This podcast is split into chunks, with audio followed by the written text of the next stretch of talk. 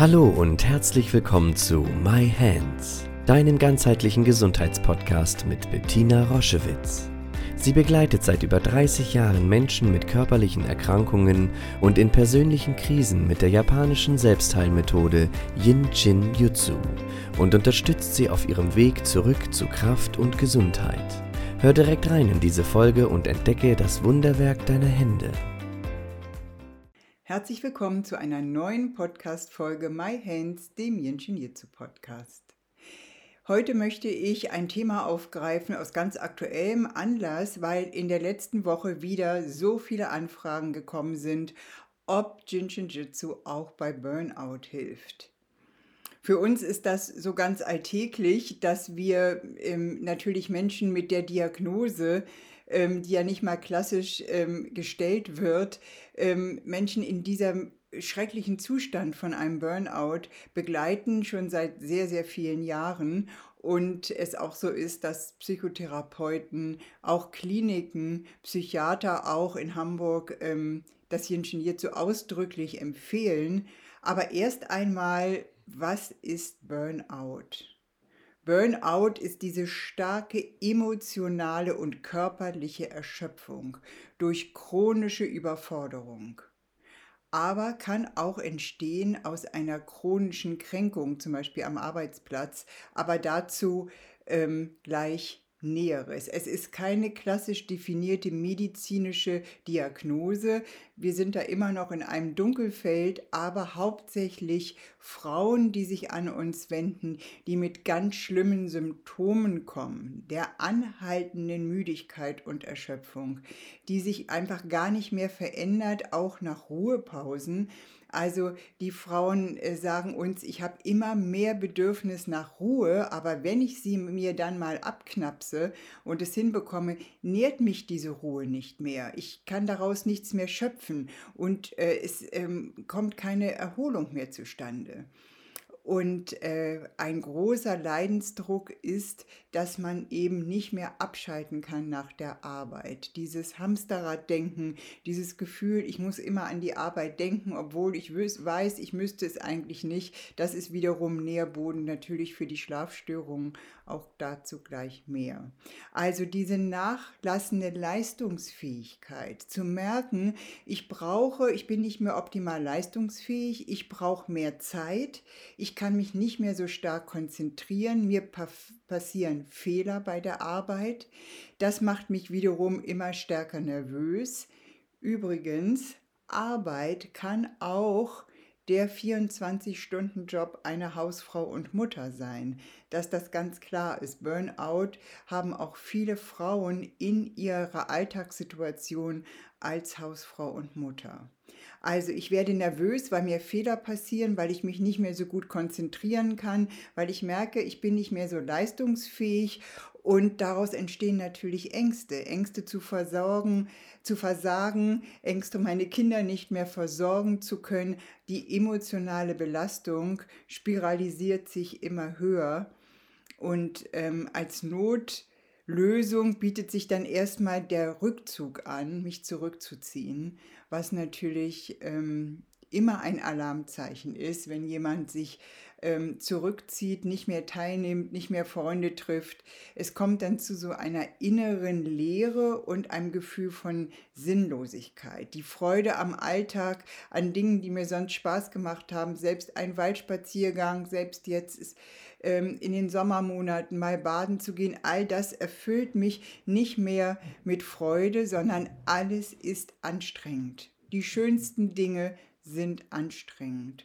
Und das führt natürlich dazu, dass ich immer unzufriedener wäre, aber auch ähm, Gefühle von Gleichgültigkeit, von Verzweiflung, auch Hoffnungslosigkeit, wenn mir nichts mehr Spaß macht, wenn ich mich nicht mehr motivieren kann, Menschen zu treffen, wenn ich mich immer stärker zurückziehe. Und dazu kommen dann oftmals eben noch starke körperliche Herausforderungen, wie Rückenschmerzen, wie Verdauungsprobleme und natürlich die Schlaflosigkeit als ein ganz großes Alarmzeichen des äh, Burnouts, aber auch ähm, ja, starke Kopfschmerzen, die mich richtig ans Bett fesseln. Was können wir tun und vor allen Dingen, wie können wir uns schützen? Was sind denn so äh, Alarmzeichen, bevor wir wirklich in einen Burnout hineinrutschen? Was, äh, was sind das für Menschen oder was haben wir für die Menschen für ein großes, äh, für große Qualitäten vielleicht auch? Das ist es ja oft, weil für etwas zu brennen oder auszubrennen, ich kann nur ausbrennen, wenn ich für eine Sache brenne.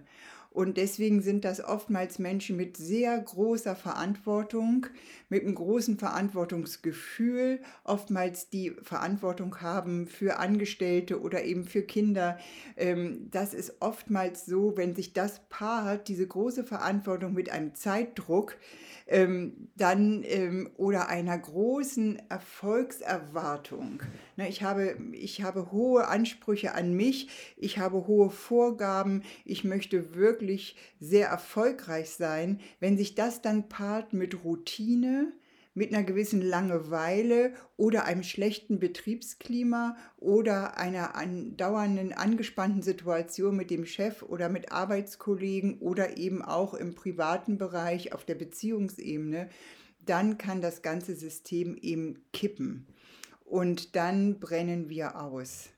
Und deswegen sind natürlich sehr früh anzufangen, wenn ein, einige dieser Punkte, die ich jetzt mit euch teile, wenn die schon auftreten, dass wir einfach aufmerksam sind, dass wir nicht in dieses wirklich komplette Ausbrennen hineingeraten, weil aus dem Burnout kann dann auch das Burn-on entstehen, eine noch gar nicht so lange bestehende ähm, Diagnose. Das heißt, dass ich weiter brenne ich brenne weiter, ich kann aus diesem Verhalten gar nicht mehr heraustreten.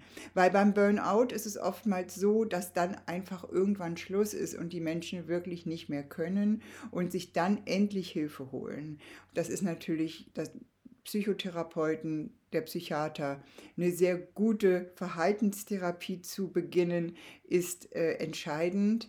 Aus diesem wirklich krankmachenden Verhalten herauszutreten, was oftmals ja auch sehr unterstützt wird. Ich kenne es von meiner Arbeit auch, wenn ich ähm, so brenne fürs Jinjinjitsu, wenn ich so in Flammen bin, das in die Welt zu bringen, dann braucht es sehr, sehr, sehr gute, klare Grenzen. Wo ist es ein zu viel? Wo kann ich noch wieder ähm, mich regenerieren? Und ich habe das glücklicherweise gelernt mit dem Jinshin Jitsu, dauerhaft dafür zu sorgen, eine innere Balance zu haben. Dann kann ich auch mal brennen, ja, für etwas, aber ich kann mich im gleichen Maß regenerieren und ähm, habe nicht diese ähm, ja, diese Abwärtsspirale, die dann entsteht. Und wie können wir uns zusätzlich zu Psychotherapie, zu Verhaltenstherapie, für Auszeiten, ähm, wie können wir uns unterstützen? Da ist wieder der Bogen zu meinem Anfang. Ähm, das ist das, was mittlerweile auch in der Medizin und bei den Therapeuten bewusst geworden ist. Es ist ein energetisches Problem.